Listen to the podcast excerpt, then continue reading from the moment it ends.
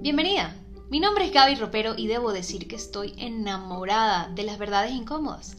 Esas que no queremos escuchar, pero que nos muestran quiénes somos y no nos dejan caernos a paja. Esas verdades por momentos duelen. Y mucho. ¿Estás lista para ser una tipa seria en la vida?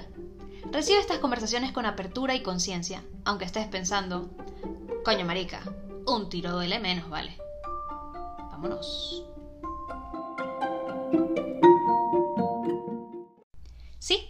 Puedes llevar mal con tus papás. En este episodio vamos a hablar del origen de muchos de nuestros traumas y peos mentales, que es la famosísima relación con mamá y papá. Estos personajes suelen ser idolatrados, sagrados, aplaudidos, Dios mío, pare de contar. Pero hoy nos vamos a cuestionar qué pasa cuando nos damos cuenta que esos dioses son más mortales de lo que creíamos. Culturalmente, y en especial los latinos, somos mamitis y papitis aguda. Es decir, estos personajes son ultra intocables. De hecho, la familia en general es intocable. Y escuchamos frases como ese es su papá y usted lo tiene que querer, la familia es lo más importante, madre solo hay una, tus papás siempre van a querer lo mejor para ti, esta es su mamá y usted se calla. Pero ¿qué pasa cuando ya no me quiero callar más? ¿Qué pasa cuando papá no me inspira ese cariño que se supone que le tengo que tener? ¿Qué pasa cuando mi familia no es lo más importante para mí? ¿Y qué pasa cuando no me queda claro que efectivamente mis papás quieren lo mejor para mí porque no lo demuestran con sus actos? Hoy vengo a decirte que sí, te puedes llevar mal con tus papás y eso está bien. Si bien es cierto que como somos seres adultos, hombres y mujeres hechos y derechos, y somos responsables de nuestro futuro y nuestra salud mental, también es cierto que estos pedos mentales que traemos tienen origen y tienen protagonistas. Ahora, cuando yo soy capaz de aceptar que mi mamá no es la de las películas, y que mi papá no es el rey, el papá de la sirenita y el papá de no sé quiéncito, que es perfecto y el rey es lo más cuchi, vamos a poder ver a los seres humanos, humanos detrás de eso. Al ser humano herido, al ser humano que hizo lo mejor que pudo con lo que tenía y ojo, lidiando con sus propios peos mentales porque no me digan ustedes que tu, tu papá no tiene papá y tu papá no tiene mamá. También repitiendo una dinámica difícil. También están repitiendo dinámicas difíciles, ¿ok? Eso se llama compasión. Cuando yo veo a ese ser humano y reconozco que aún dándome esto que me está dando, que para mí no parece suficiente, que para mí no parece que esté bien, está dando lo mejor de sí mismo. A ver, jamás vamos a poder sentir compasión por mamá y papá si no aceptamos primero que no son perfectos y que son, mira, más mortales que nadie y que jamás hemos debido ni siquiera ponerle esa carga y ese reto de ser los papás perfectos. ¿Y te imaginas vivir con esa carga?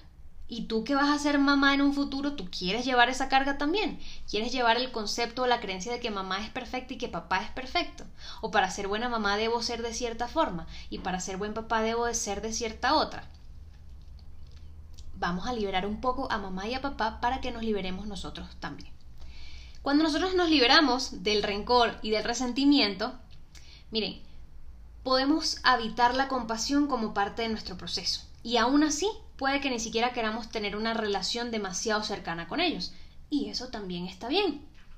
A lo mejor no vamos a tener la relación con ellos que esperan nuestras abuelas, que dicen me voy a morir y no los vi juntos, y Dios mío, eh, reconcíliense antes que yo me muera. Mira, puede que no. Hay muchos tipos de relaciones entre padres e hijos, relaciones cercanas o no tan cercanas, relaciones con mucha confianza o con no tanta confianza, relaciones donde se llaman todo el santo día y otras relaciones donde uno lo llama cuando uno, entre comillas, se acuerda que tiene madre. Y mira, va a haber gente que hable paja de ti como no tienes idea. Y te van a decir mala hija y te van a decir lo peor. Y eso también está bien. Recuerda que para mucha gente solo existe una forma de ser madre y es la madre perfecta. Es decir, la madre perfecta debería tener una hija perfecta que la idolatre y que le aplauda todo. Entonces, si no formamos parte o no cumplimos con esa expectativa de los demás, lo que tenemos que esperar es una especie de rechazo. Hay que aprender a vivir con eso. Porque la verdad, esas relaciones perfectas, madre-hija, no son para nada comunes. Perdónenme, no lo son. De sus amigas, ¿qué pasa? Nadie lo dice, pero la gran mayoría tiene una familia disfuncional con una dinámica escoñetada. Así que vamos a explotarnos esa burbuja de creer que eh, the grass is always greener y a mi amiga sí tiene, mira la mamá tan chévere que tiene, porque también deben tener su cable pelado.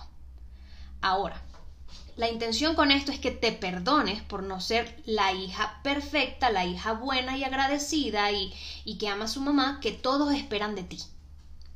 Y que perdones a tus papás por no ser lo que tú pedías de ellos, incluso por lo que les sigues pidiendo que sean y que no son. Sí, te puedes llevar mal con tus papás y eso no te hace una mala hija.